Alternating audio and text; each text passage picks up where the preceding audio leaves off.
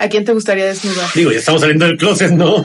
¿Qué vamos a platicar? si volvieras a empezar este día, ¿qué harías distinto hoy? Hay personas que no les gusta encuerarse. Le tengo miedo a quedarme sin mí. Para ti que salir del closet. Somos gente súper deep. ¿A ti qué te apasiona? Closeteros, bienvenidos, bienvenidos a un capítulo increíble. Hoy tenemos un gurú de su área, un gurú de todo lo que es innovación, de todo lo que es creatividad.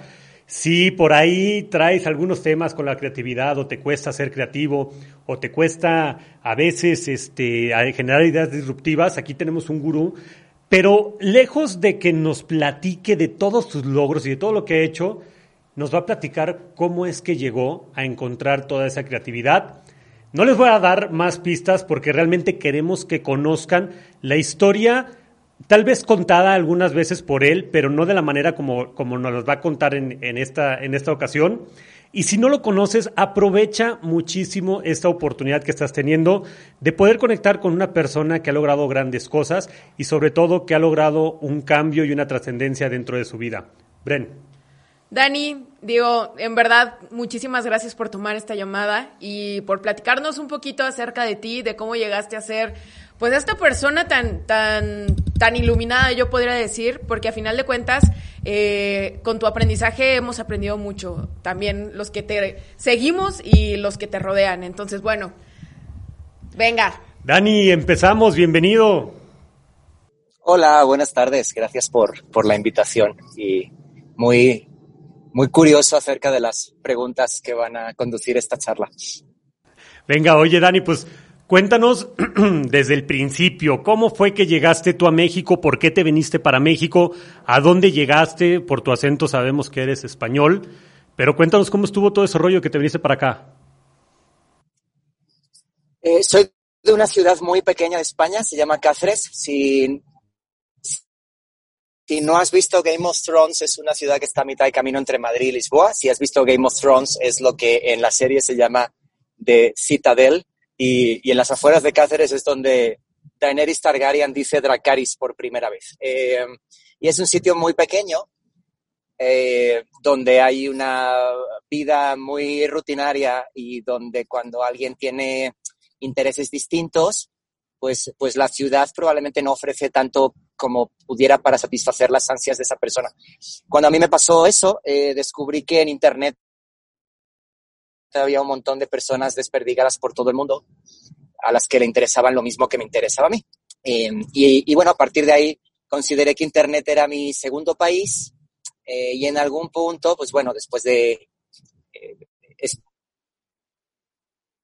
estudios y, y, y, trabajos y cosas así, uh, terminé entablando muy buena amistad con, con, los dueños de una agencia de publicidad uh, que, que, está en Saltillo, Coahuila, que es una ciudad que está en el norte de México. Eh, y bueno, la historia que cuento siempre, una y otra vez, es eh, mi sorpresa cuando les comenté a mis padres que tenía la posibilidad de irme para allá y más que nada para que me quitaran la idea de la cabeza y no fue más, fue más bien al contrario, ¿no? Me, me animaron a, a, viajar y a conocer otros lugares, eh, lo cual para mí pues fue, no, no, quiero ponerme así poético ni nada, pero cuando te vuelves un emigrante empiezas a ver el mundo con otros ojos y, y descubres que hay muchas más visiones del mundo que aquella que antes concebías como única, ¿no? Entonces es, es un acto de aprendizaje, es un acto de humildad, es un acto de, pues bueno, de, de, de comenzar una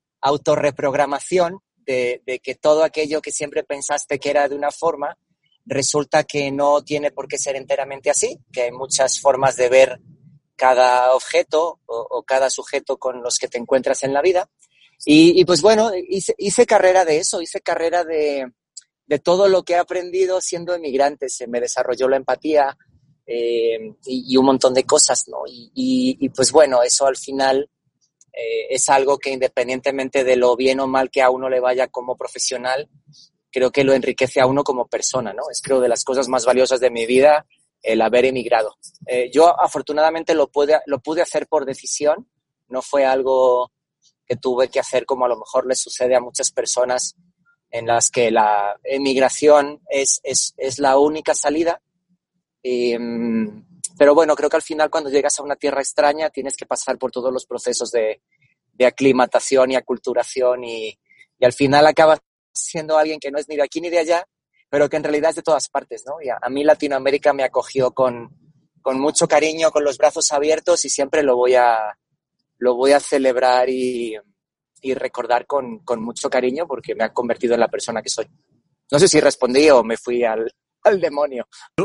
Lo, no, no, no, lo, lo respondiste bastante claro. Pon, pare, fíjate que los pies porque yo, yo hablo un montón, entonces si de repente ven Qué que bueno, me, me agrada. Llámenme la atención. No, no te preocupes, al contrario, nosotros encantados de que nos cuentes. Pero fíjate que de ahí viene la primera pregunta. Normalmente cuando alguien viene a México, bueno, los españoles tienen una cultura, ustedes nos colonizaron, colonizaron México, y tienen una cultura muy similar, muy similar a la mexicana. Sin embargo, los mexicanos tenemos cierto recelo de nuestro círculo de influencia, nuestro círculo de amistades, y no es tan sencillo entrar a, a un grupo de amigos, sobre todo este, en el norte que, que bueno, Saltillo lo, lo, de lo más bonito que tiene es Monterrey y Monterrey es un círculo bastante cerrado, ¿no? La gente no es tan abierta o te hacen fiesta al principio, pero no es tan fácil entrar en la sociedad de Monterrey. ¿Cómo fue que te fuiste abriendo camino y cómo fue que lograste tener relaciones dentro de un ámbito social tan cerrado? Um, España y México se parecen mucho y también son muy distintas. Eh,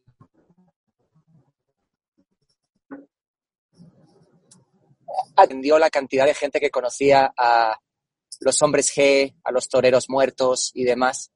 Eh, pero en cambio, en España, muy poca gente conoce, por ejemplo, a Soda Stereo. O sea, España es un, es un país cuya cultura exporta, pero no importa tanto, ¿no?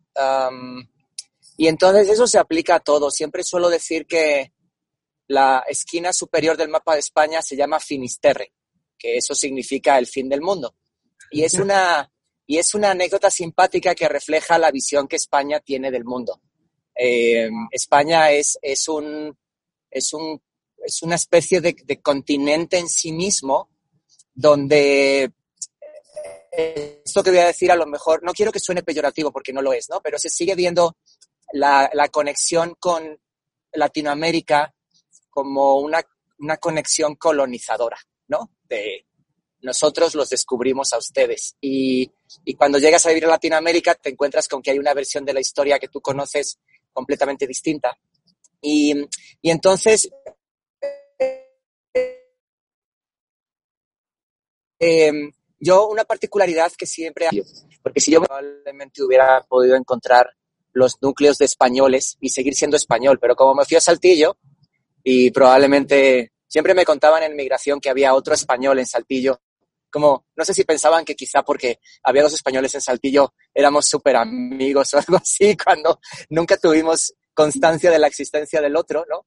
Eh, pero yo me, me vi obligado a, a aclimatarme a, a la vida, en este caso en el norte, ¿no? En una ciudad del norte del país, con sus, como dices además, sus particularidades, ¿no? Y son por lo general ciudades muy cálidas en, en recibir al, al, extranjero y al mismo tiempo son ciudades muy conservadoras. Entonces yo la verdad es que siempre cuento que cuando yo me fui a vivir a Saltillo a trabajar a esta agencia que se llama Grupo W, yo nunca, para mí si hubiera sido Saltillo, San Luis Potosí, Tamaulipas o Ciudad de México hubiera sido irrelevante porque realmente yo me fui allí porque allí estaba la agencia. No, no, no, no hice mucha vida social más que con las personas con las que trabajaba y las que, con las que convivía a menudo, como convivían ellos conmigo, ¿no? Y, y pues bueno, la, la, la, la oportunidad pues se, se, dio así, ¿no? Eh, empecé a desarrollar mi, mi, mexicanidad, ¿no? Hoy tengo el chiste de que quizás soy mexicano que nació en España, pero luego cuando me llaman de España para algo me da mucha nostalgia. Y, y en sí no busqué involucrarme en círculos de ningún tipo, sino que intentaba pues más bien encontrarme a mí mismo profesionalmente y también personalmente, ¿no? Me, sucedieron muchas cosas profesionales y personales, buenas y malas, y eso fue una, una etapa que siempre he recordado con el cariño de alguna vez dije, estoy convencido de que dentro de 15 años vamos a recordar este momento en el que estamos aquí quejándonos de tal o cual cosa que realmente no es tan importante, ¿no? Y efectivamente así ha sido. Eh, creo que los círculos uno los crea. Eh, creo que los círculos a veces son un tanto artificiales, pero cuando son genuinos de las personas que los conforman, eh, no importa la, localidad o el origen, sino que se vuelven este, eh, como entidades muy cercanas a uno, ¿no? Este, donde uno puede ser él o él mismo. Oye, Dani, a mí me gustaría que empezáramos a, a, desglosar un poquito cómo fue tu paso por esta empresa, eh, porque obviamente digo, eh, digo hablando obviamente de, la diferencia cultural, también la diferencia en que se maneja una empresa, la diferencia de marketing, la diferencia en que en que se ve una visión simplemente en, en cada uno de los países es muy, muy diferente. Me gustaría que, que, nos contaras cómo fueron tus inicios y digo, tú ya nos dijiste que te fuiste un poquito eh, amoldando a cómo somos, pero ¿qué, ¿cuál fue tu, tu, ahora sí que tu primera cara con, con esta experiencia?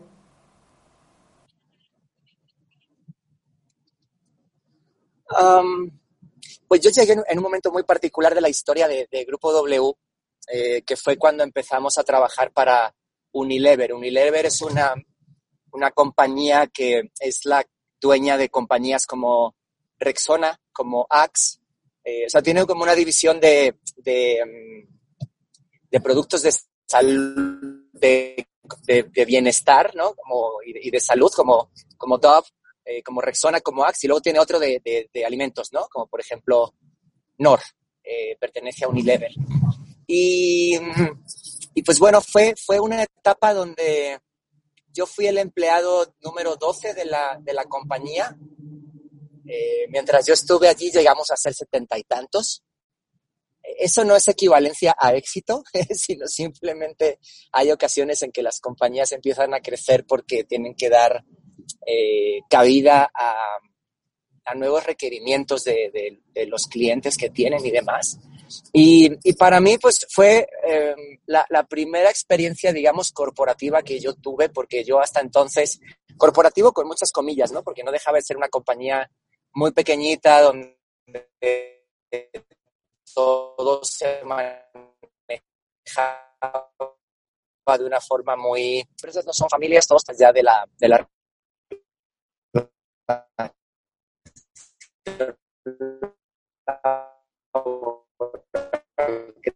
teníamos. España tenía, tenía mi propia compañía muy chiquita de, de, ¿no? de, de saltar a, hacer algo que también, por la propia misión de la compañía, siempre ha sido eh, como algo muy, no, no, sé cómo decirlo. Admiro mucho a Miguel y a Ulises, que son los fundadores, porque aparte de ser muy buenos amigos míos, eh, han estado presentes en, en, muchos momentos importantes de mi vida, ¿no? Y, y, y siempre les aplaudo la, la, la, la, estupidez y el absurdo por el cual deciden crear una agencia de publicidad en Saltillo, lo cual es bajo cualquier parámetro de lógica, no, no hay. y entonces no solo logran eso, sino que además logran convencer a todos los que llegamos de que aun desde Saltillo, Coahuila, que es una ciudad cuando yo llegué que estaba dedicada a, a tener fábricas donde se maquilaban autos para compañías norteamericanas, pues nos convencen a todos de que desde Saltillo, Coahuila, se puede hacer trabajo del, del mejor del mundo, ¿no? Y, y, todos los que llegábamos, pues comulgábamos con ese credo.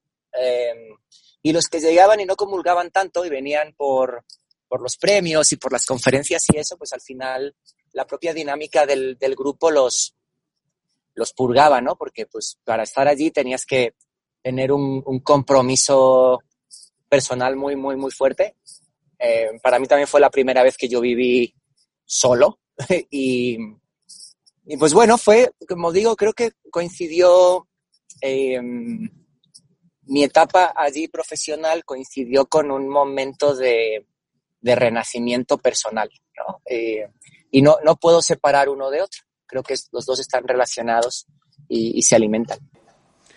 Cuando llegaste ahí eh, al Grupo W, ¿Qué, ¿Qué, Dani fue el que llegó? O sea, llegó un Dani ya con experiencia, llegó un Dani que ya tenía una idea de qué era lo que tenía que hacer y cómo lo iba a hacer, o llegó un Dani a la aventura tal cual, sin tener muy bien claro ni siquiera por qué se había venido.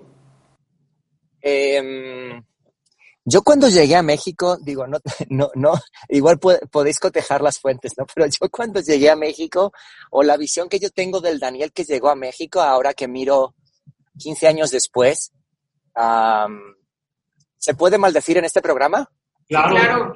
Yo era, era inmamable, o sea, yo era un tipo, yo era, yo era un tipo que yo ahora miro hacia atrás y digo, madre mía, o sea, sí hay gente que, que me ha tenido mucha paciencia en la vida, ¿no? Em, porque en general el talento no es, no es justificación para cualquier tipo de comportamiento. Entonces, pues yo, yo en algún punto sí me sentí por encima del bien y del mal y viví todo al límite, ¿no? Y lo disfruté mucho y luego a veces eh, pues también pagué las consecuencias eh, de, haberlo hecho. Y, mm, y entonces, pues, pues yo cuando llegué, la verdad, no, no venía con un plan predeterminado, sino, de hecho, yo venía como en, en mi idea quizá muy ingenua de, de, estar un par de años en México y ya, ¿no?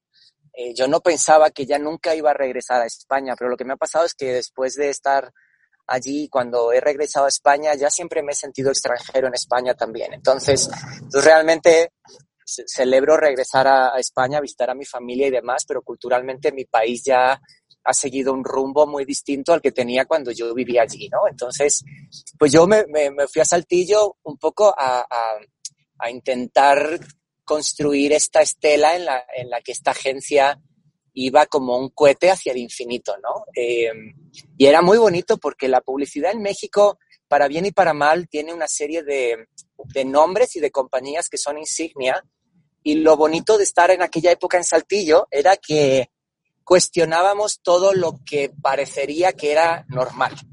Eh, una agencia haciendo trabajo digital en Saltillo para Estados Unidos, eh, ganando en los festivales más importantes eh, y, con una, y con una influencia muy, muy grande en, lo que creo que, que, va a ser el devenir de la creatividad en México en los próximos 10, 20, 30, 40 años, ¿no? Me gusta pensar que, que lo que pasó allí, y digo no por mí, sino por en general todo el, el, el ambiente que había, eh, es, es, un ambiente del, del, que probablemente se hayan nutrido y se vayan a nutrir personas muy talentosas que dentro de 10, 15, 20 años pues van a ser conocidas y reconocidas por, por hacer tal o cual eh, proyecto o, o, o, carrera exitosísima y, creo que hay un punto en, de, inicio para, para, muchos de nosotros en, en, ese lugar perdido en Saltillo, ¿no? Lo cual es, es una historia, si piensas en las historias como historias dignas de ser contadas, esta es una de ellas. Oye, Dani, precisamente hablando de, de, de ¿Qué fue lo que aprendiste? A mí me gustaría que nos contaras una anécdota en donde en verdad fue, fue una publicidad disruptiva o algo que, que hayas aprendido que te, lo, que te marcó completamente, eh, pues ahora sí que el, lo que siguió de, tu formación. Mm, tengo muchas. Em, recuerdo que sufríamos mucho de síndrome del impostor. Em, y recurrentemente teníamos algunas crisis existenciales, ¿no? y luego íbamos afuera y descubrías que la gente de afuera te miraba con unos ojos de admiración, ¿no? Eh, recuerdo que teníamos un, un vídeo para presentar el trabajo de la agencia que empezaba con esta escena de Babel, no sé si recordáis la película, cuando lleva Gael García Bernal a los dos niños a camino de México, ¿no? Y, y el niño dice, dice, mi mamá dice que México está lleno de, mi mamá dice que México es muy peligroso y se da la vuelta a Gael García Bernal que está conduciendo el coche y dice, sí, está lleno de mexicanos, ¿no? Y entonces esa, eso era el, el inicio del vídeo en el que sacábamos nuestros proyectos, ¿no? Eh, quizá una de las cosas que recuerde con, con, más cariño, de las muchas que tengo, es, recuerdo una vez que, que, que fui como jurado a un festival que se llama One Show, que se celebra en Nueva York. Es probablemente el, el mejor festival del mundo Quizá no el más prestigioso porque es Scan, pero quizá el mejor, el que tiene más criterio para, de selección, de, exigencia, etcétera, sea ese, ¿no? Y entonces yo recuerdo que cuando llegas, pues tú estás con esta cosa de ves a toda esa gente a la que habitualmente solo ves en revistas. y, en, y en de prensa, ¿no? Y, y, entonces te da como un poco de vergüenza presentarte porque qué van a pensar de ti que vienes de un sitio des, desconocido de México, ¿no? y entonces, eh, pues de repente descubres que te presentas, dices dónde trabajas y, recuerdo muy sorprendido cómo de repente la gente decía, ah, está increíble el trabajo que están haciendo, felicidades, nos encanta, y, y, que te aceptaran como uno de los suyos en un ambiente que parecía completamente inalcanzable, ¿no? Que es este ambiente anglosajón, donde los gringos y los ingleses se cuentan chistes que tú no entiendes porque no entiendes en los dobles sentidos del idioma y ese tipo de cosas, pues te hace pensar que, que de verdad a veces vamos con un complejo que como tal no debiera existir, ¿no? Eh, y ese quizá es uno de los, de los momentos que más, que más recuerdo, como el sentirte parte de algo mucho más grande que tú, algo donde hay gente que muy, muy, muy cabrona, muy, muy, muy talentosa y de repente dices, pues igual si tengo cabida aquí, ¿no? Si todos me dan la bienvenida, aparte de ser educados, quizá es porque sí lo que hacemos tiene alguna importancia. Y eso como que te reconcilia, ¿no? En épocas de crisis existencial, pues te reconcilia con, con el hecho de, de, de que lo que haces día a día tiene, tiene repercusión.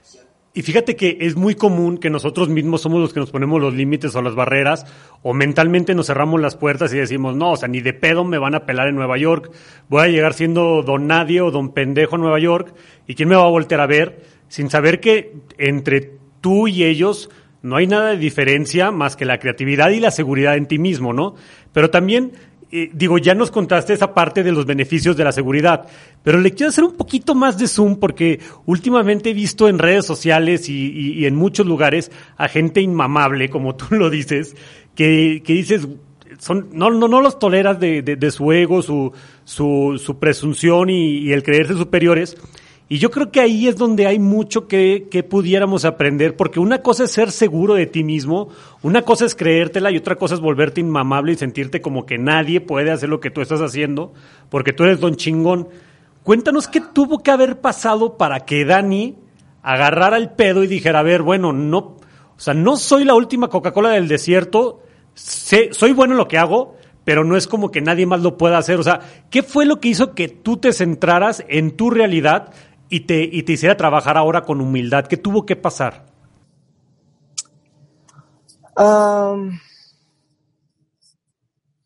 creo, creo que creo que la adversidad siempre te enseña. Creo que perder eh, te enseña. Creo, eh, compadezco entre comillas, entre comillas, compadezco mucho a las personas a las que todo les sale bien. Porque cuando todo te sale bien en la vida, es porque realmente nunca has tenido delante un reto lo suficientemente grande como para que pierdas, ¿no? Eh, y, y, si no tienes un reto así delante, creo que nunca vas a ser capaz de saber eh, de, de, qué hubieras sido capaz, ¿no? Um, entonces, en, en, mi caso, la verdad, sí creo que fue un proceso más de maduración personal.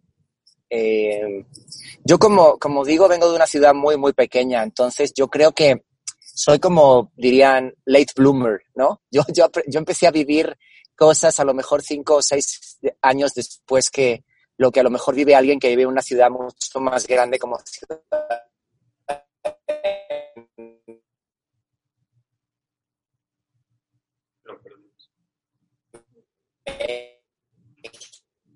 y demás, donde, donde desarrollar habilidades de supervivencia y demás.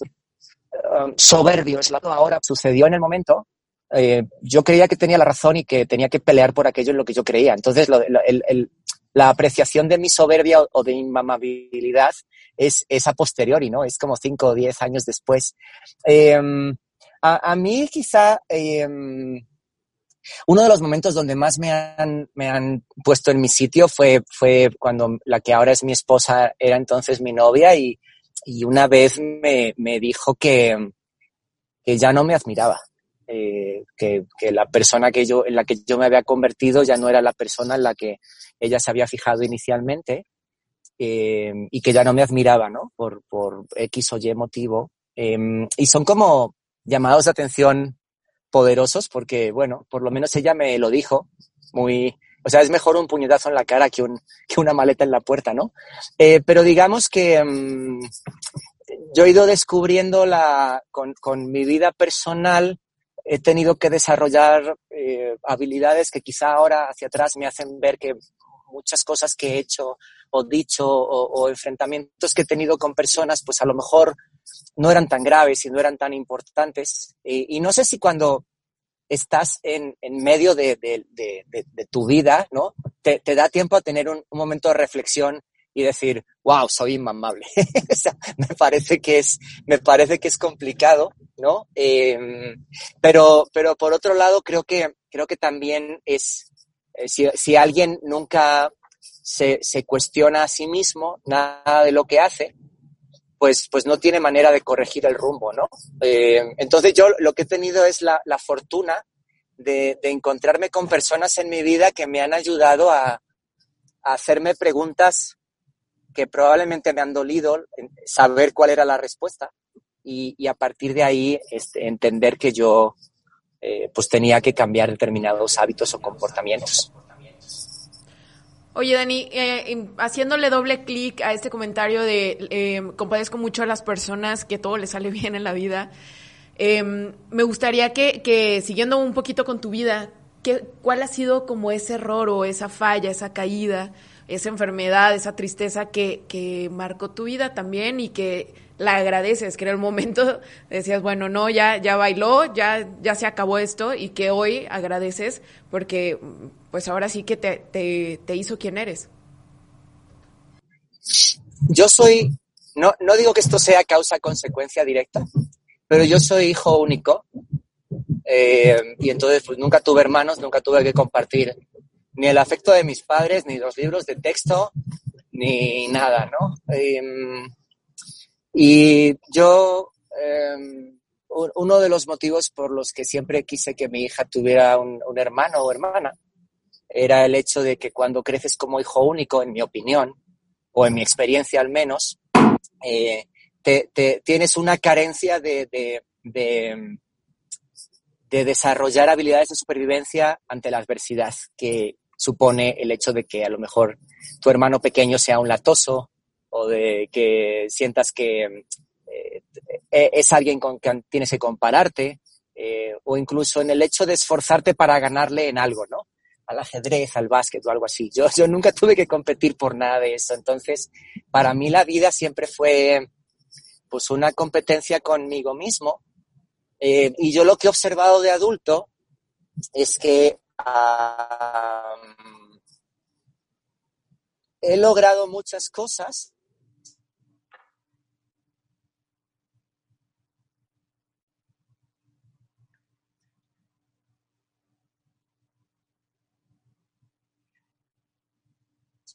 Sí. Hola, hola, hola. Estoy hola, pasando túnel. ¿Me escuchan? Sí. Hola, hola, hola. Discúlpenme. Ah, decía. Eh, yo, sí. Yo, yo de adulto, eh, digamos que, que muchas cosas que yo me he propuesto las he logrado. Y el punto es que para cuando yo las logré, yo ya estaba pensando en la siguiente que quería. Eh, eso va tanto a nivel profesional como, como a nivel personal, ¿no? Eh, y, y, y eso me ha dejado un poquito, ahora años después, como un sabor un poquito amargo de no haber disfrutado más cosas muy buenas que me han pasado y que no le han pasado a tanta gente, que yo las he vivido y las he tratado como si fueran como una cosa más, ¿no? Eso, eso sí es algo que tengo un poquito de, de reproche hacia mí mismo. Y, y, entonces, pues, pues ese es quizá el, Bren, el, el, el mayor reproche que me haría, ¿no? O la mayor pérdida que yo he tenido eh, en el hecho de no haber disfrutado lo suficiente el presente eh, pensando en lo que venía después, ¿no? Y ahora, por ejemplo, estoy en una etapa de mi vida donde, donde tengo una familia que nunca imaginé tener.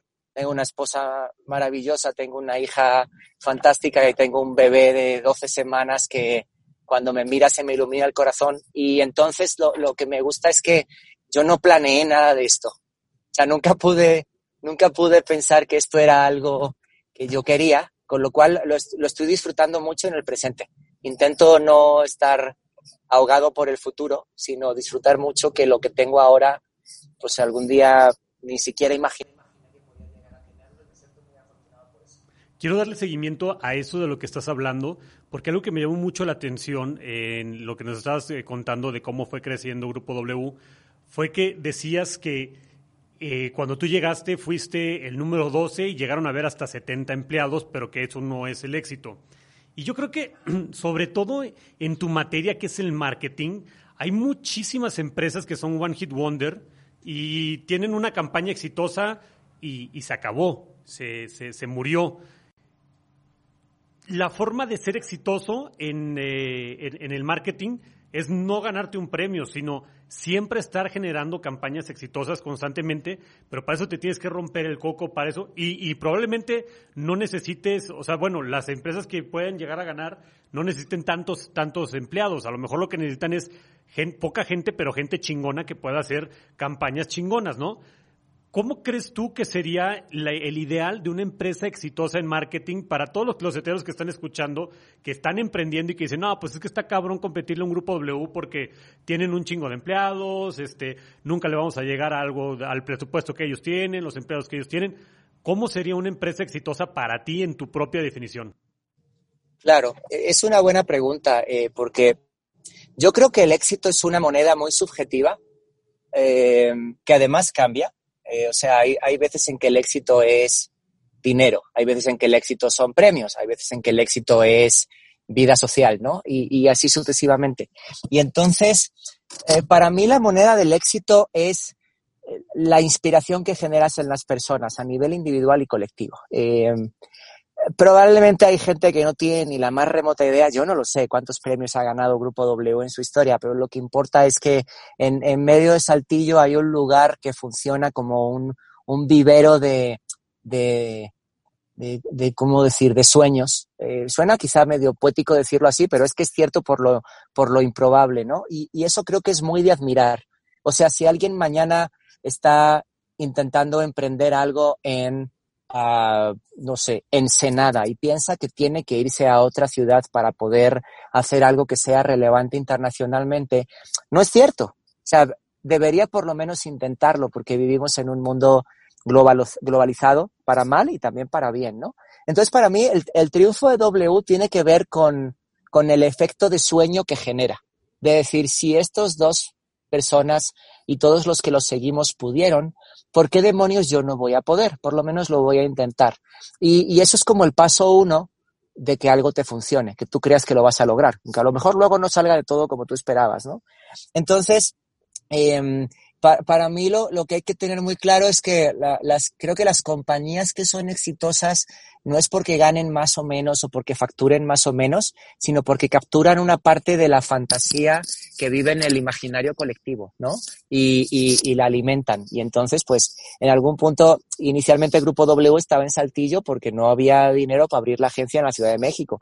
Pero en algún punto también se volvió como una cuestión así medio de Camelot, ¿no? Es este lugar desubicado en el mapa, eh, donde había gente que hacía estas cosas y donde el hecho de irte para allá no es como que te cambias de agencia de una, de una calle a otra, como pasa a lo mejor aquí en Ciudad de México o en ciudades grandes, sino que suponía que tenías que hacer un cambio de vida para desplazarte hacia allá con tu familia, etcétera, ¿no?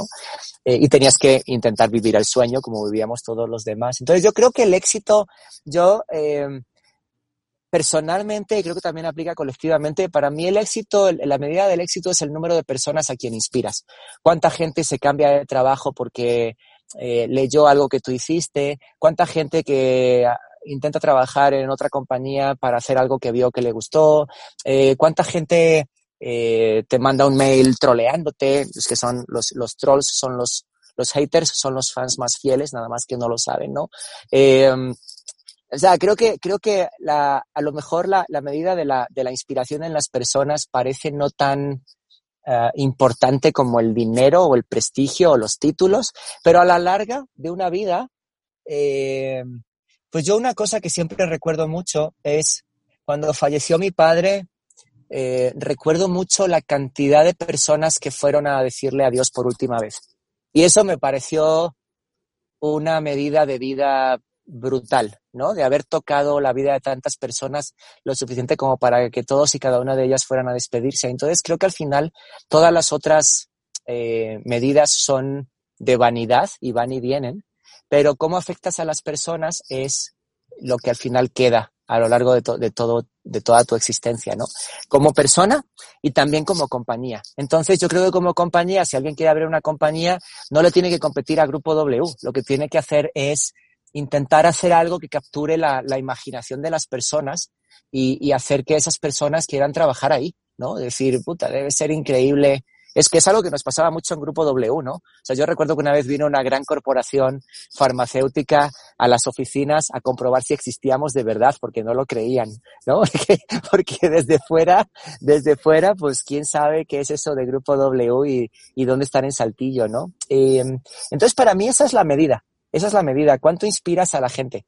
Eso es lo que la gente va a recordar de ti. Y, y la, la, medida en la que yo mido, por ejemplo, las, las agencias que a mí particularmente más, más brillantes me parecen que son hoy, que son como por ejemplo eh, Kennedy o, eh, o este o, David o, o, cualquiera de estas. Entonces esa esa es la medida por la que yo eh, también los los los mido, ¿no? En, en cómo me, me, me estimulan la, la, inspiración y el deseo a lo mejor de ser parte de, de, de sus equipos. Oye, Dani, al entrar a tu perfil, lo primero que resalta, o una de las primeras cosas que resalta, es eh, eh, esto que eres parte creativa de una de las plataformas más importantes de Internet, que es Platzi. ¿Cómo fue que llegaste allí? Eh, larga historia que la voy a contar corta, pero básicamente yo, yo cuando regresé a México después de irme dos años a Estados Unidos, eh, trabajé mucho de consultor trabajar como consultor es muy limpio en el sentido de que nunca te manchas las manos. Tú le diagnosticas a las compañías que te contratan cuáles son sus problemas, les das el diagnóstico y muy, muy, muy pocas veces te quedas para implementarlo y descubrir si lo que dijiste que pasaba y la solución que proponías eran lo correcto, ¿no? Eh, yo entré a Platzi porque Platzi um, admiro mucho lo que hacían y hacen y hacemos. conocía a los dos fundadores desde hace más de 15 años y, siempre desde fuera me pareció que hacían muy bien las cosas, ¿no? Eh, entonces, pues Platzi a una o junta, es el diagrama de el diagrama de Venn de intersección de tres cosas que me interesan mucho. Uno, que es la tecnología y cómo la gente se relaciona con ella. Dos, eh, la, comunicación y, el marketing, en el entendido de cómo haces o cómo logras hoy que alguien se, se interese por un producto o un servicio. Y, por último, la educación, ¿no? Eh, donde pues tengo la esperanza de que la universidad que vivan mis hijos no sean la que probablemente vivimos nosotros tres. Eh, seguro no es esta cosa de clases por Zoom y por Google Classroom que están viviendo ahora todos los niños del, del planeta, ¿no? El otro día hablaba con un amigo y me decía que, que pues decidió contratar una, él y varios amigos más con hijos en época de, de kinder, de guardería, decidieron contratar a, a, a, una profesora para que les diera clase en, en casa, porque lo que pretendía la escuela era que los niños de cuatro años tomaran clase por Zoom, lo cual se me hace una locura, ¿no? Entonces, eh, pues básicamente yo entré hace 15 meses a Platzi, que en años Platzi son como 15, y, y es, y es, sí, sí 15 años Platzi, eh, y, y básicamente el, el, tema con Platzi es que más allá de lo que se vea desde fuera, es una plataforma de educación en línea y demás, lo, que Platzi tiene detrás es una intención muy poderosa y muy noble, creo, que es la de conseguir que personas que viven en países eh, donde la economía depende de materias primas o de manufactura, y con esto hablo desde fabricar coches hasta el turismo, ¿no? Eh, o del petróleo. Pues, eh, que, que personas que nacen en un país con, con ese tipo de economía puedan vivir de, sus ideas, que puedan vivir de una economía del conocimiento, ¿no? Que independientemente de dónde nazcas, si tú tienes una idea y una conexión a Internet, puedas desde adquirir el conocimiento hasta encontrarte con las personas con las que poder hacer realidad algo que, que se quede, que vaya más allá de quedarse en, en un dibujo, en una servilleta, ¿no? Y, y eso me parece que es, que es algo eh, increíble, ¿no? El hecho de intentar mover el, el PIB de Latinoamérica por la vía de la educación. Yo sí creo que la educación es, es la antítesis de la pobreza y, y que, y que realmente eh, las personas en Latinoamérica debiéramos tener más oportunidades que a lo mejor las que nos procura el, el, el, status quo en el que vivimos, ¿no? Entonces, pues es, es como eh, una, una, aventura muy, muy divertida donde pues todos los días eh, en, en, dentro de Platzi, en cualquier startup en general, ¿no? Pero yo hablo por Platzi porque es la que conozco bien, es el meme del perrito este que está tomando un café en una mesa mientras todo está en llamas y el perrito dice this is fine, así es todos los días, ¿no? y, y entonces, eh, pues bueno, eso es, es una es un terreno muy fértil para el aprendizaje. Es, es, una, es un contexto donde no, al contrario que en la publicidad, donde todo está como muy estipulado y muy marcado y vas por aquí y luego haces esto y luego haces esto otro, pues en Platzi, en cualquier startup, vas sin, sin más rumbo que el qué es lo que hay que hacer para conseguir este objetivo que necesitamos para que la compañía tenga dos, tres, seis, doce meses más de vida, ¿no? Entonces es un reto porque muchas veces descubres, yo, yo esto es algo que creo a, pies juntillas, ¿no? Creo que hoy lo importante no es encontrar respuestas, sino formular buenas preguntas. Entonces, en un startup tú continuamente estás intentando encontrar si las preguntas que formulas son buenas o no. Porque si formulas una buena pregunta, la respuesta va a ser buena. Pero, pero por lo general, eh, muchas veces, pues intentas responder preguntas que ya conoces, ¿no? Y entonces, pues bueno, ha sido, es un, un proceso de, de autodescubrimiento. Es, para mí es el trabajo más difícil que he hecho en mi vida. Convencer a la gente de que estudie es muy difícil. O sea, estudiar no es como eh, comprarte caramelos, ropa, eh, pedir un crédito, sino que es algo que la gente por lo general no sabe que necesita. Entonces, darles razones para que puedan entender que estudiar es algo que les procura un futuro, eh, es, es, una labor muy, muy, muy interesante. Dani, fíjate que eh, yo creo que me quedo bien clavado con eso de las, de las buenas preguntas, porque sí, muchas veces buscamos decir algo o preguntar algo o comentar algo con buscando tener aprobación de que lo que pensamos es lo correcto, pero nunca nos queremos poner a, nunca nos queremos poner creativos. Y de ahí, de ahí quiero hacer una pregunta que espero y sea buena porque estoy seguro que mucha... Es que es cierto, porque fíjate que, por ejemplo, no sé si tenéis cuenta en Twitter, pero yo siento que en Twitter la gente ya entra a tener razón. Y, y yo siempre que yo, por ejemplo, tengo un blog donde escribo, ¿no? Y escribo no para tener razón, sino que yo lo uso como, aparte de aparecer con vosotros, como terapia. O sea, yo, la cantidad de cosas que tengo en la cabeza, lo que hago es intento conectarlas y escribir una hipótesis en, en ese blog, ¿no? Eh, y a veces acierto, las más de las veces estoy equivocado, pero estando equivocado es como aprendes. O sea, no hay nada de malo en estar equivocado. Eh, y yo siento que hay mucha gente que no quiere estar equivocado. Eh, y entonces yo una cosa que siempre digo en Twitter es cómo carajo vas a aprender algo nuevo si siempre quieres tener razón, ¿no?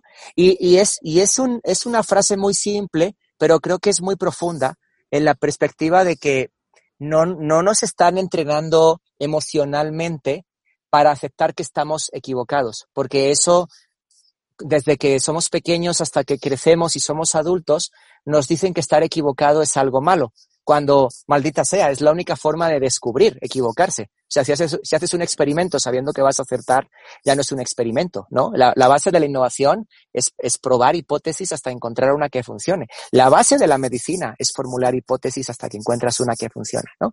Entonces, estamos torcidos. Te interrumpí tu pregunta, perdón. No te preocupes, no, es que está buenísimo lo que estás diciendo, porque justo, o sea, esa es la pregunta que tengo, o sea, ¿cómo queremos aprender algo nuevo si siempre queremos tener la razón?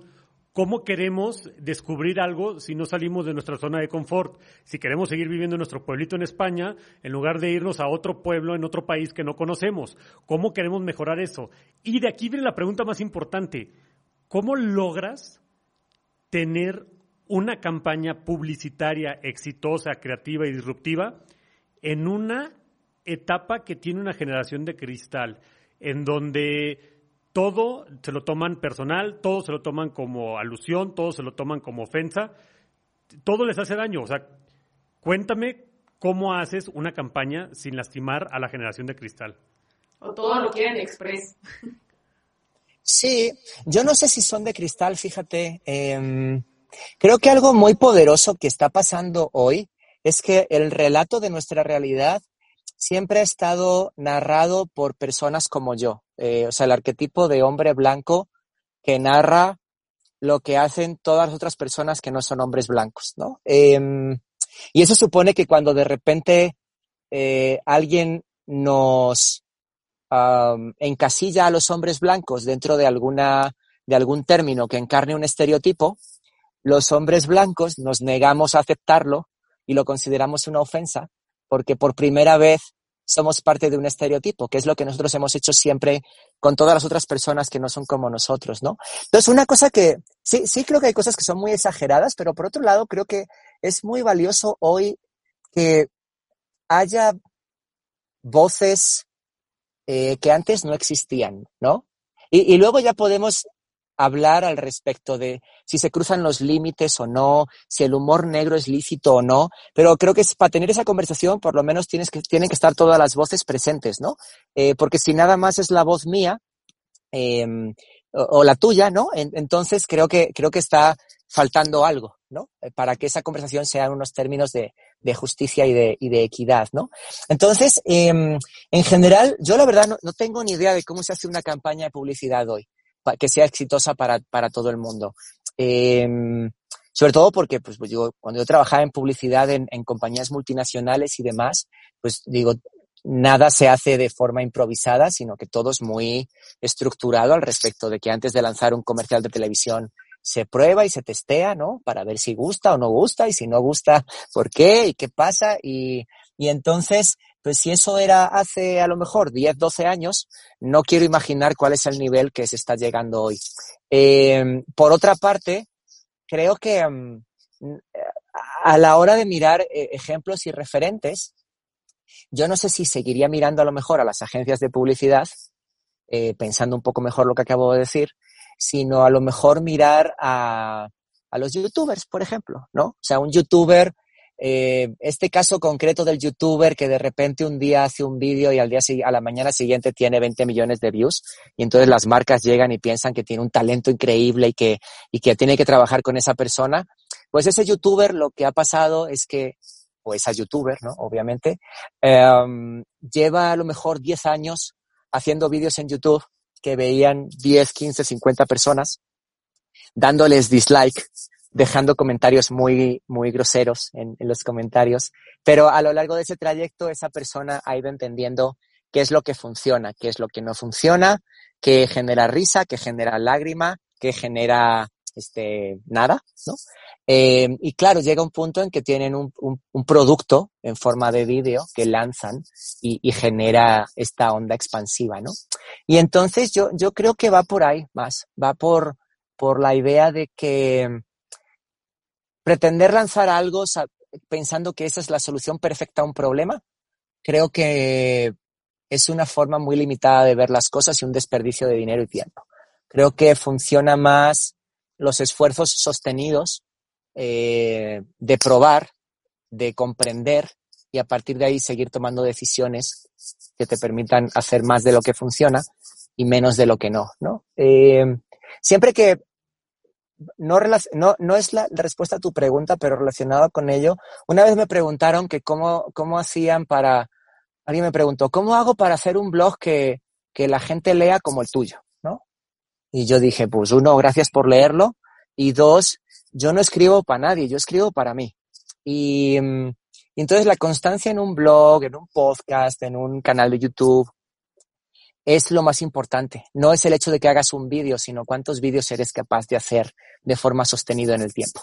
Y si logras hacer muchos de forma sostenida en el tiempo, te vas a volver muy, muy bueno o muy buena en lo que haces, ¿no? Eh, una vez tenía una, un amigo decía una cosa muy divertida que sirve para ilustrar este punto, ¿no? Dice, una botella de agua es una botella de agua, pero 300 botellas de agua es arte.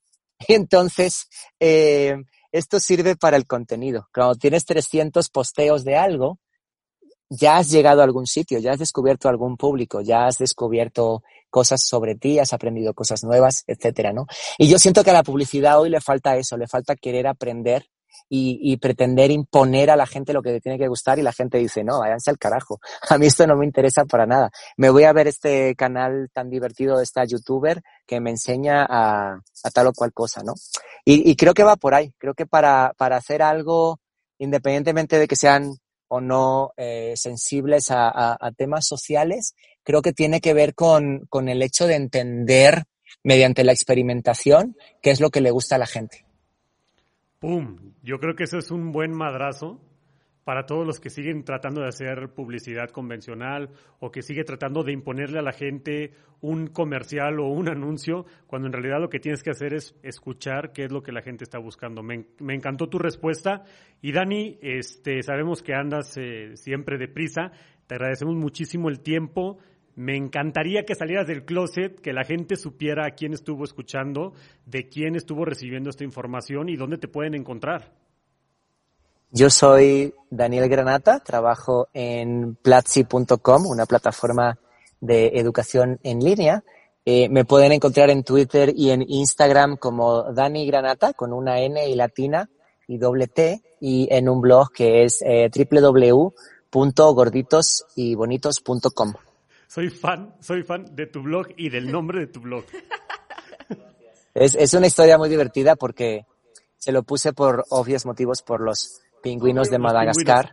Eh, y es que en, si, si, habéis visto la película Madagascar, hay, hay una historia principal, ¿no? De los cuatro protagonistas, animales protagonistas, que quieren escapar. Y luego está la historia de los pingüinos que también quieren escapar, pero a su manera, ¿no?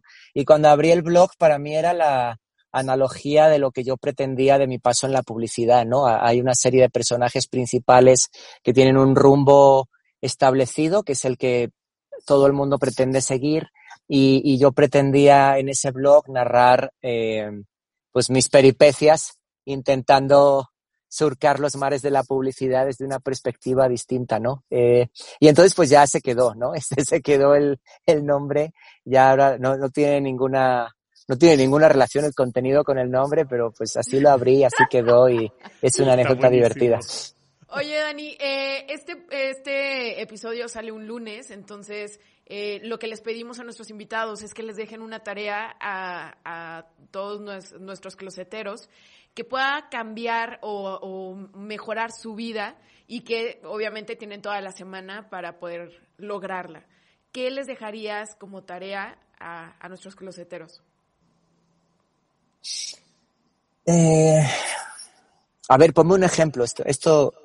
Yo, yo tengo un ejemplo de a mí que me gustaría que me dejaras de tarea. Siempre me ha llamado la atención cómo le haces para tener creatividad todo el tiempo, porque, porque la creatividad es una inspiración que viene y va. ¿Cómo le haces para encontrar esa inspiración? ¿Qué es lo que lo genera? ¿Qué, ¿Qué, tarea puedo hacer para tener creatividad todo el tiempo? Por ejemplo, esa sería una buena tarea. Sí, para mí la creatividad, fíjate que es como un trabajo de tiempo completo, es como el amor. O sea, el amor no es una palabra, creo que es, hay, alguna canción que lo dice, creo que es un verbo, creo que es algo que pones todos los días en uso para perfeccionarlo con la persona con la que quieres construirlo, ¿no? Por eso el amor que tienes a lo mejor con una pareja, ese mismo amor no sirve con otro, ¿no? Eh, y y es, eso de la tarea es una pregunta muy interesante porque no, no, más bien les, les diría, a ver, voy a intentar decir algo, decidme si es muy este, rebuscado, ¿no? Pero que pensaran en las últimas tres veces en su vida que tuvieron la oportunidad de hacer algo y no hicieron. Em, y que piensen en qué hubiera pasado si hubieran decidido hacerlo, ¿no? O sea, yo una cosa que he hecho en mi vida mucho es que cada vez que tenía la oportunidad de cambiar, yo cambiaba. O sea, yo mi vida la he transcurrido muchos años no sabiendo lo que buscaba, pero sí sabiendo lo que no quería, ¿no? Entonces yo llegaba a lo mejor a una encrucijada y sí sabía que por este camino no me quería ir a, sin saber que había por el otro camino, pero me iba por el otro camino, ¿no? Entonces hay una frase que me gusta mucho que es choose again, uh, escoge de nuevo, y me gustaría que pensaran las tres últimas veces en que pudieron escoger hacer algo distinto desde escoger eh, jamón de pechuga de pavo en el súper a cambiarse de trabajo y que escriban en tres tweets cómo hubiera cambiado su vida por hacerlo, en el deseo de que la próxima vez que les suceda esto eh, decidan dar el paso, porque em, en general creo que no hay nada particularmente especial en mí, pero hay algo que sí atesoro mucho y es que nuestro cerebro está preparado para ahorrar energía, por eso nos acostumbramos tan rápido a la rutina y a los hábitos. Y, y, esta, esta modo de vivir, de, de, cambiar todo el rato y buscarlo casi, ¿no? Por, por ser curioso, es algo que me ha llevado a lugares que yo no podía ni imaginar. Eh, y ha sido muchas veces fortuito, pero creo que la, la, la, suerte se busca, ¿no? Entonces yo, les, yo les pediría esto como ejercicio, que las últimas, veces, las últimas tres veces que pudieron hacer algo y decidieron no hacerlo, escriban en un par de tweets cómo hubiera sido su vida si lo hubieran hecho. Eh, y, y, que piensen entonces la próxima vez que estén ante una situación donde tengan que escoger, eh, que piensen cómo puede cambiar su vida si lo hacen antes de tomar la decisión. Esa tarea me gusta, me gusta porque los vamos a sacar del closet ahora ustedes, closeteros. Tienen que salir del closet y ponerlo en Twitter qué hubiera pasado si hubiera tomado esta decisión. Me encanta la tarea y pues ahí queda la tarea. Eh, Dani, muchísimas gracias. Te agradecemos muchísimo tu tiempo, que hayas compartido con nosotros y closeteros, los vemos en el siguiente capítulo. Chao. ¿A quién te gustaría desnudar? Digo, ya estamos saliendo del closet, ¿no? ¿Qué vamos a platicar? Si volvieras a empezar este día, ¿qué harías distinto hoy? Hay personas que no les gusta encuerarse. Le tengo miedo a quedarme sin mí. Para ti que salir del closet. Somos gente súper deep. ¿A ti qué te apasiona?